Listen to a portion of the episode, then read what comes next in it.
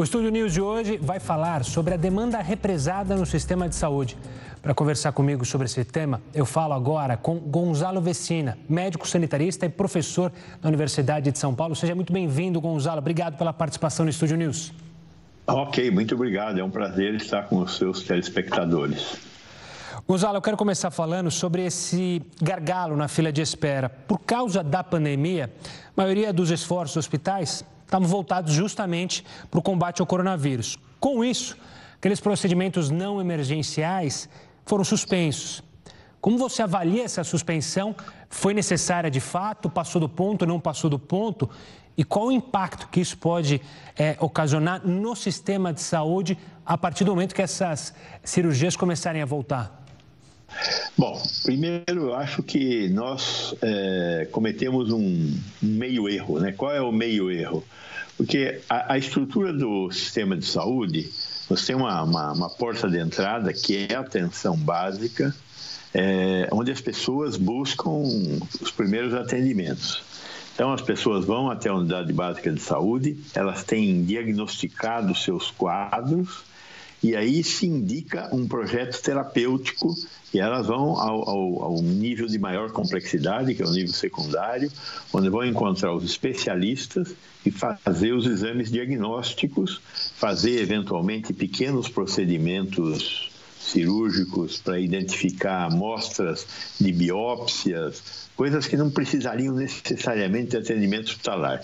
Aí você tem uma, uma primeira aproximação. É, grande parte das doenças não vão precisar de ir para cirurgia, para outras coisas mais complexas.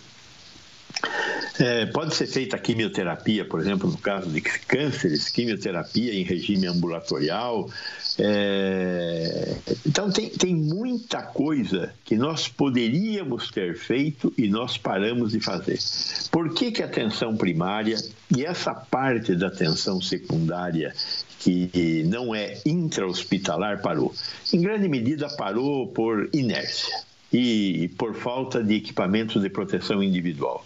Nós paramos de distribuir EPIs para atenção primária, é lógico, não tem como fazer visita domiciliar, não tem como atender pacientes é, sem você segregar minimamente dentro da unidade de saúde aqueles que têm sintomas dos que não têm sintomas para impedir uma, uma infecção cruzada. Né? Então, isto fez uma paralisia da atenção primária à saúde no Brasil todo. Estratégia da saúde da família, mesmo as unidades básicas de saúde tradicionais, pararam. É, é, as consequências dessa parada nós estamos começando a ver agora e são muito graves. Aumentou a mortalidade de pacientes cardiovasculares em casa em mais de 30%, de acordo com a Sociedade Brasileira de Cardiologia. E também estamos perdendo a oportunidade de iniciar dentro do que seria o adequado o tratamento de muitos cânceres que deveriam ter sido estadiados, ou seja, feito um projeto terapêutico para eles e eles iniciarem seus tratamentos. É, os hospitais têm a sua área cirúrgica, um câncer é, pode ser tratado com quimioterapia, com radioterapia, com cirurgia. O que nós suspendemos foi a cirurgia. Não se faz é, com, com essa questão do, do Covid, etc. Não tem o que fazer com radioterapia. Então, não precisaria ter suspenso a radioterapia. Lógico, precisaríamos ter fluxos adequados nos hospitais para que os pacientes Covid e os pacientes de radioterapia tivessem uma condição de receberem o tratamento que necessitavam sem haver cruzamentos.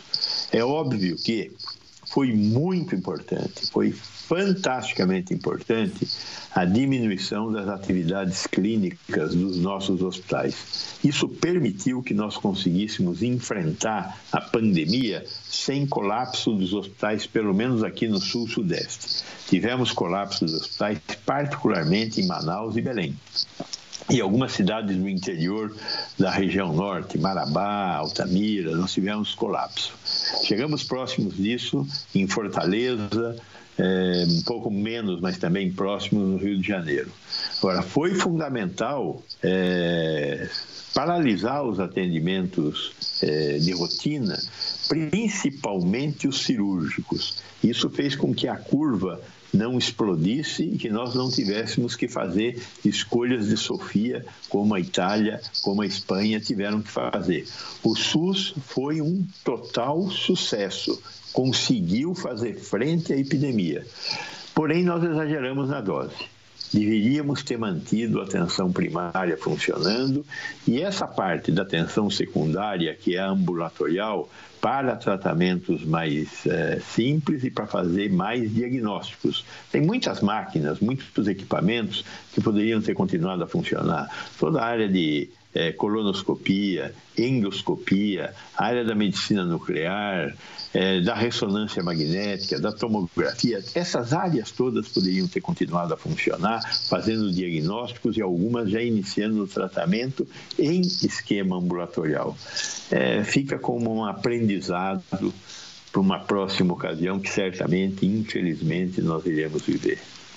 Doutor Gonzalo, é, eu quero falar também ainda mais sobre a questão da cirúrgica. O cenário já não era favorável. No último levantamento feito lá em 2017 pelo Conselho Federal de Medicina, mostrou que ao menos 904 mil pessoas estavam nas filas para cirurgias eletivas aqui no país. Algumas pessoas aguardavam há mais de 10 anos. Se antes a situação já era preocupante, com a paralisação das cirurgias, como é que será daqui para frente? E toda a estrutura usada e montada é, no combate à pandemia, ela pode auxiliar de alguma forma nessas cirurgias eletivas que ficaram represadas ou uma coisa acaba sendo completamente diferente da outra e não dá para se ajudarem? Bom, primeiro a gente tem que lembrar que esse não é um problema só do setor público, é também do setor privado. Embora no setor privado as filas sejam muito, muito menos preocupantes. Agora, as filas do setor público, estas são bem preocupantes e nós vamos ter que fazer uma reestruturação dessas filas. É, existem alguns legados que poderão nos ajudar muito nessa, nessa retomada, como, por exemplo, o aumento do número de leitos de UTI, que eu espero que uma parte importante desses leitos de UTI não sejam desativados. E aí a responsabilidade é iminentemente do Ministério da Saúde. O Ministério da Saúde financia 50% do atendimento médico no Brasil. O restante é financiado pelos estados e pelos municípios. A metade do dinheiro do SUS é do Ministério da Saúde. E este ano, o Ministério da Saúde é, fez um aumento do financiamento que está se propondo retirar para o ano que vem. Para ter uma ideia, o, o, orçamento do Ministério da Saúde, em média, é de 120 bilhões. Este ano, eles estão colocando 155 bilhões. É, e há a proposta de, no ano que vem, 2021, retirar esses 35 bilhões que foram colocados a mais, em grande medida voltados para financiar os leitos de UTI. Então, é importante que a sociedade se coloque, coloque para o governo federal que não pode haver retração do financiamento. Esta epidemia serviu para que nós tomássemos atenção com a importância do, da existência do SUS. Foi a existência do SUS que permitiu que nós não tivéssemos uma, uma, uma catástrofe pior do que a que nós tivemos. Nós temos que garantir que o SUS continue a funcionar. Para que isso aconteça, temos que manter esses leitos de UTI que já eram necessários, como já foi falado aí por vocês, antes da epidemia. E temos que mantê-los e aí conseguir reorganizar a estrutura da prestação de serviços, reestruturar filas e, eventualmente, tentar aumentar a oferta de algumas áreas, consultas na área de cirurgia, consultas na área de especialidades mais difíceis, para conseguir resolver esse problema é, da, da, do desacerto entre oferta e demanda. Né? Temos que procurar chegar mais próximo à oferta de procedimentos de alta complexidade, da demanda por procedimentos de alta complexidade, principalmente na área de cardiologia e na área de oncologia, onde existe um, maior desacerto. Para isso será fundamental que o Ministério da Saúde mantenha sua capacidade de financiamento e, óbvio, os estados e municípios também.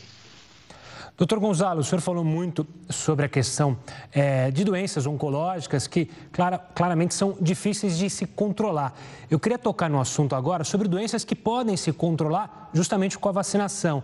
E por causa da pandemia, muitas pessoas deixaram de se vacinar por medo de sair de casa, por medo de ir a um posto de saúde. Isso desencadeou o retorno de doenças que estavam é, não diriam erradicadas, mas um pouco ali esquecidas ou com um número pequeno. Só que elas surgiram e surgiram muito forte. A febre amarela, o sarampo que já vinha subindo na população. É, como que o senhor enxerga isso, os riscos que a gente pode ter nos próximos meses por causa dessa não vacinação, numa campanha de vacinação que é muito elogiada aqui no Brasil, no mundo inteiro, né?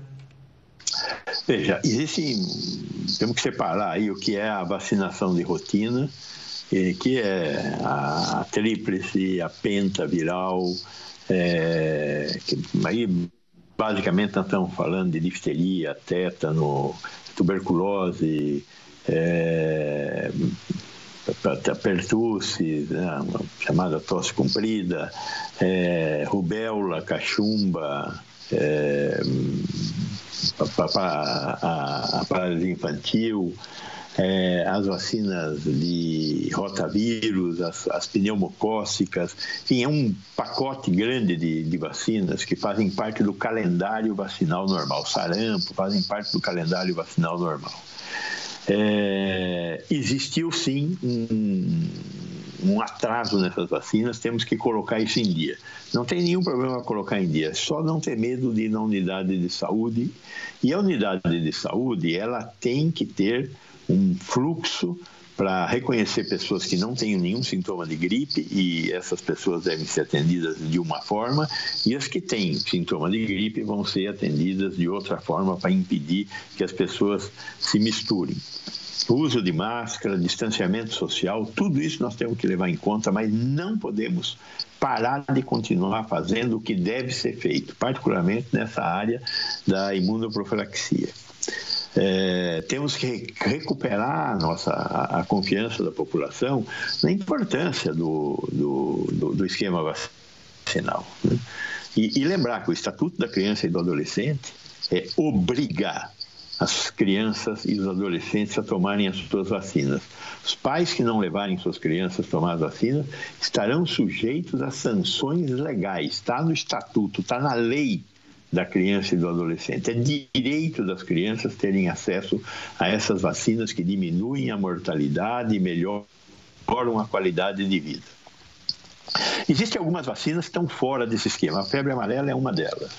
Febre amarela é uma vacina reativa. Reativa ao quê? A existência de uma possibilidade de urbanização da febre amarela nas uh, pedaços de cidade que estão próximos de mata selvagem, onde eu tenho macacos e eventualmente posso ter eh, epidemias que nós chamamos de episotias entre os macacos. Então, de tempos em tempos, você tem uma epidemia entre os macacos e a possibilidade da urbanização da febre amarela aumenta quando as pessoas invadem essas regiões.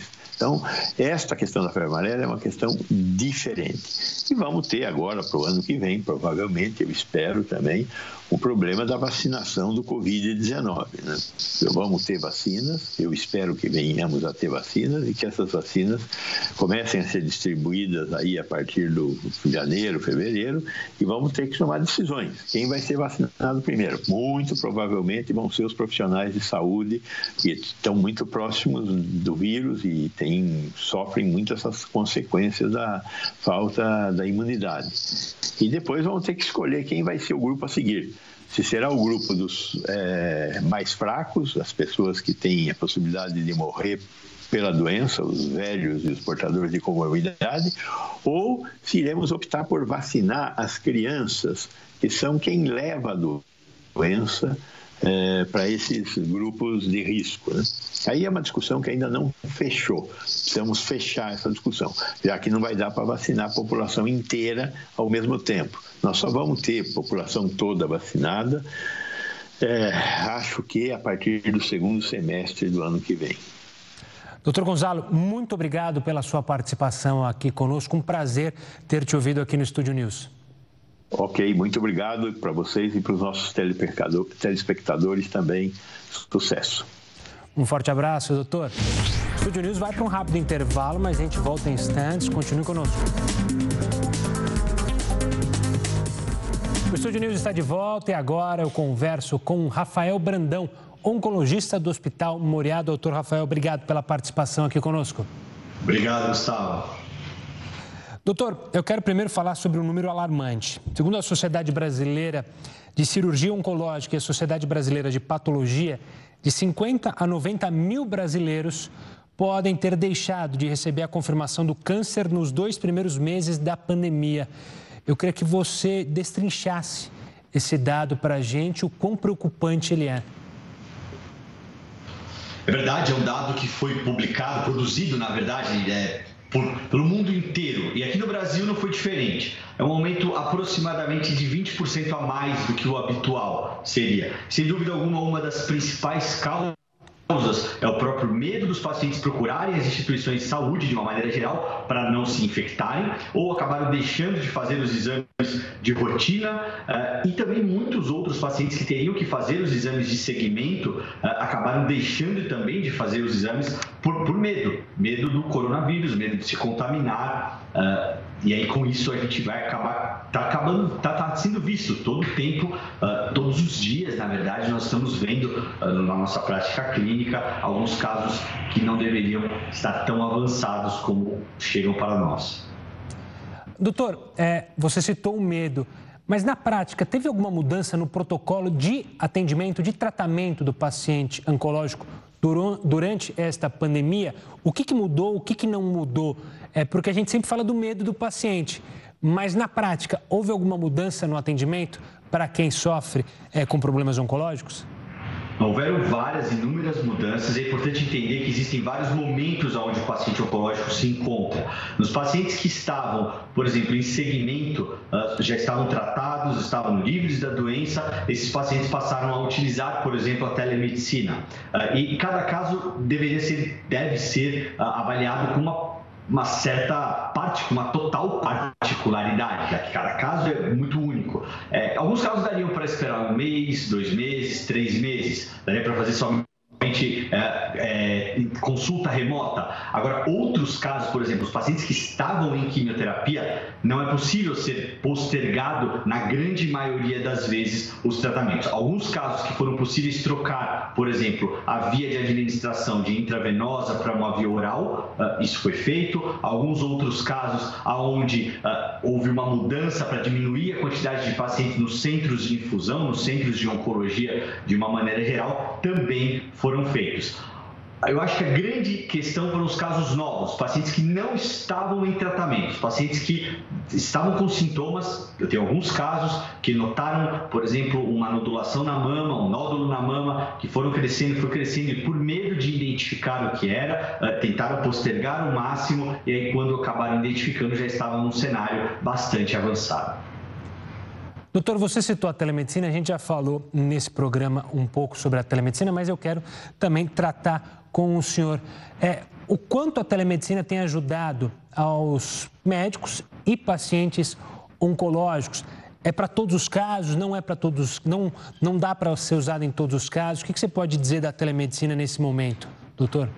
A telemedicina, eu costumo dar, fazer uma analogia com um, o, o, próprio estetoscópio. É, é, como se fosse um novo instrumento que o médico recebe, que o médico permite para se examinar. Ela não serve para 100% dos casos, mas ela sempre ajuda. Ela dificilmente atrapalha. A telemedicina dificilmente atrapalha, porque ela permite, ah, de fato, uma relação médico-paciente mais próxima e permite um discernimento mais acurado. Eu posso, eventualmente, ver o paciente e ter total certeza certeza que eu preciso vê-lo presencialmente.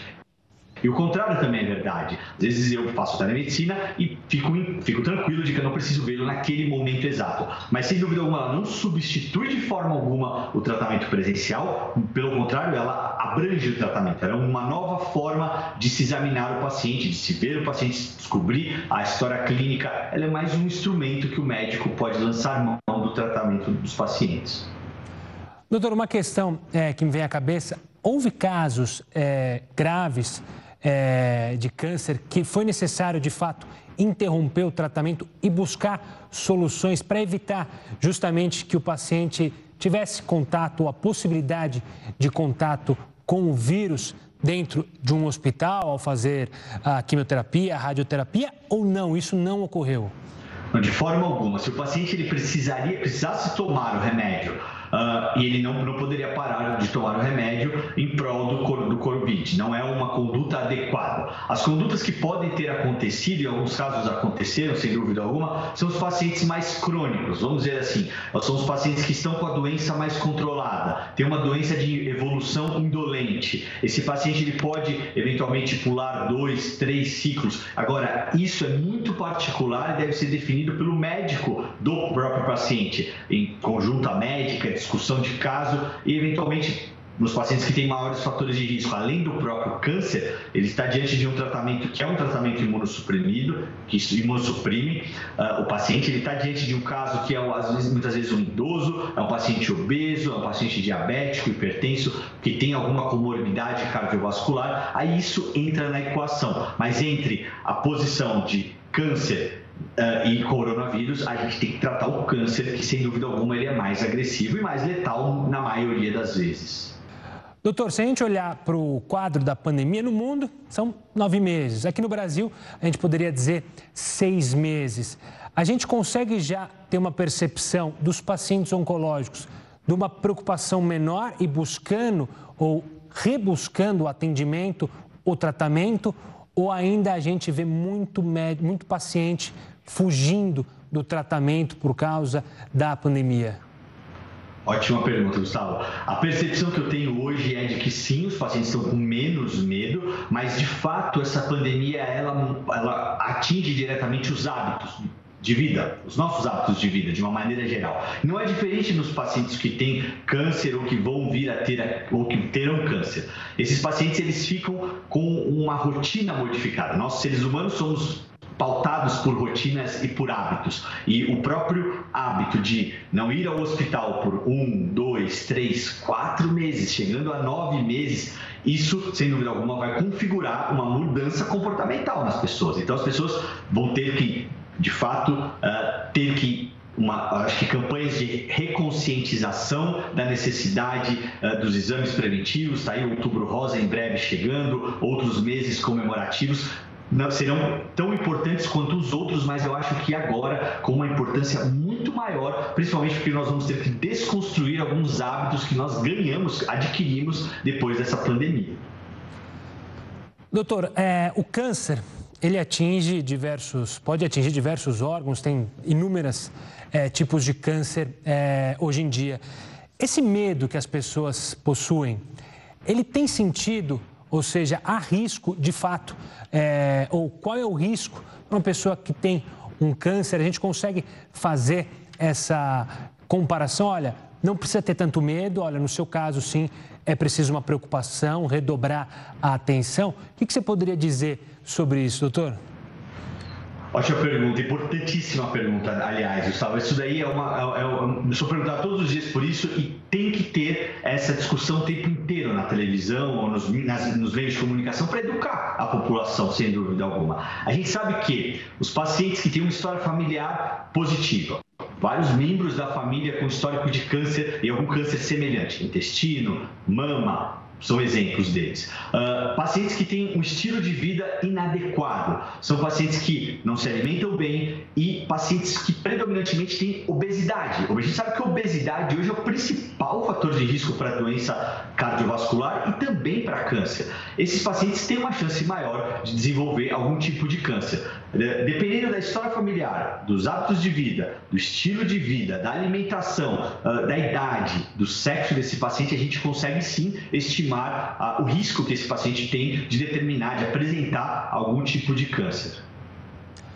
Doutor, outra questão é, que me vem à cabeça é que justamente durante a pandemia, muitas cirurgias foram deixadas de lado. Imagino que também no tratamento de câncer, é, cirurgias que não eram tão emergenciais foram postergadas. A gente tem um cenário preocupante quanto a isso? Como você analisa cirurgias que foram deixadas de lado ou por opção médica é, do médico, do, da equipe médica que cuida desse paciente ou mesmo até do paciente? É, do, dos, no lado dos médicos, é muito, foi muito improvável uma cirurgia oncológica ser cancelada, porque a gente sempre considera um, um, doente oncológico como uma prioridade máxima. Mesmo durante o Covid, a gente considerou o paciente oncológico com prioridade máxima, não dava para esperar. É óbvio que existem situações e situações. Existem casos onde nós optamos por fazer a quimioterapia inicialmente depois da cirurgia. Ou se fosse uma quimioterapia bastante imunossuprimir, que poderia imunossuprimir o paciente, inverteríamos a ordem. Faremos a cirurgia inicialmente e depois a quimioterapia. Existem alguns tumores que que parecem ser mais uh, propício ao paciente adquirir o Covid e não só adquirir propriamente, mas uh, evoluir de uma maneira não satisfatória com Covid. Câncer de pulmão é um exemplo deles, os tumores hematológicos, linfoma, leucemia, mieloma é um outro exemplo desses. Doutor, eu vou fazer um, questionamento agora, muito ligado também aqui ao prefeito de São Paulo, que passa por tratamento oncológico e fez um tratamento da imunoterapia. A imunoterapia, ela ganhou uma força é, ultimamente é, e está muito ligada também essa questão da imunidade por causa da Covid-19 e muita curiosidade das pessoas sobre esse tratamento e sobre os resultados positivos que ela tem tido. Eu queria que você falasse um pouco sobre essa questão é, da imunoterapia nos últimos tempos e até relacionado à pandemia. A imunoterapia, de uma maneira geral, ela é um pouco diferente do que nós imaginamos. A imunoterapia que nós conhecemos de uma maneira geral é a imunoterapia relacionada aos tratamentos reumatológicos, por exemplo, lúpus, artrite reumatoide, e aí se fala muito de imunoterapia. Mas nesse caso, o remédio utilizado ele serve para suprimir o sistema imunológico, ou seja, o sistema imunológico está superativado e nós usamos remédios para que diminuam ali a atividade do sistema imunológico. Na oncologia é o oposto. Na oncologia nós utilizamos também o termo imunoterapia, porém ao invés de imunossuprimir, nós hiperestimulamos o sistema imunológico. Nós provocamos que é, ataques de fato do sistema imunológico aos tumores. É isso que nós estimulamos de uma maneira geral. Quando a gente olha a relação de imunoterapia e Covid, não há uma relação tão clara, até porque na imunoterapia no caso dos pacientes oncológicos, nós não imunossuprimimos esses pacientes, pelo contrário, eles, têm, eles teriam em tese uma imunidade mais preparada, inclusive para encarar ou enfrentar qualquer adversidade, como tumor ou como qualquer outro vírus, qualquer coisa do tipo. Não há nenhum estudo mostrando, não há nenhum estudo correlacionando resposta nos pacientes, melhor resposta nos pacientes que usam a imunoterapia. Mas de antemão, não é um remédio que nos preocupa diante do Covid de uma maneira geral, como a quimioterapia. Que a quimioterapia, sim, ela imunodeprime, ela diminui a, eficácia, a atividade do sistema imunológico de uma maneira geral. Doutor, para fechar, eu queria que você mandasse um recado justamente para pacientes, para pessoas que estão em casa e ainda seguem com receio de fazer exames que são necessários, principalmente para quem tem ou é, tem um caso de câncer ou que tem caso de câncer na família e pode ser afetado, para justamente perder esse medo e ir atrás dos exames. Acho que, sem dúvida alguma, é, os pacientes são os grandes protagonistas nós somos os próprios, os grandes protagonistas das nossas vidas. É, sem, terceirizar esse protagonismo ao medo do coronavírus ou ao sistema de saúde ou qualquer outra coisa, parentes, médicos, não é o adequado.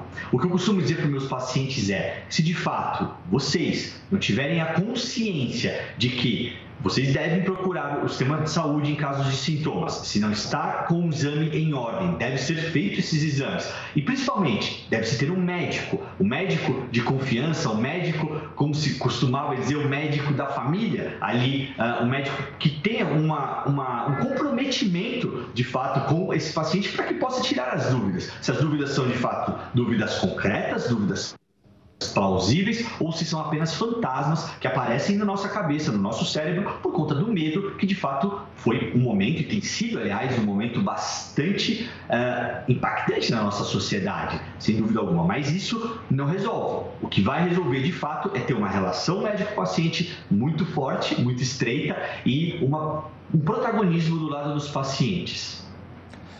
Doutor, quero agradecer demais a sua participação aqui conosco no Estúdio News, tirando dúvidas e, claro, alertando a todos que estão em casa e que vão acompanhar o programa. Obrigado, doutor.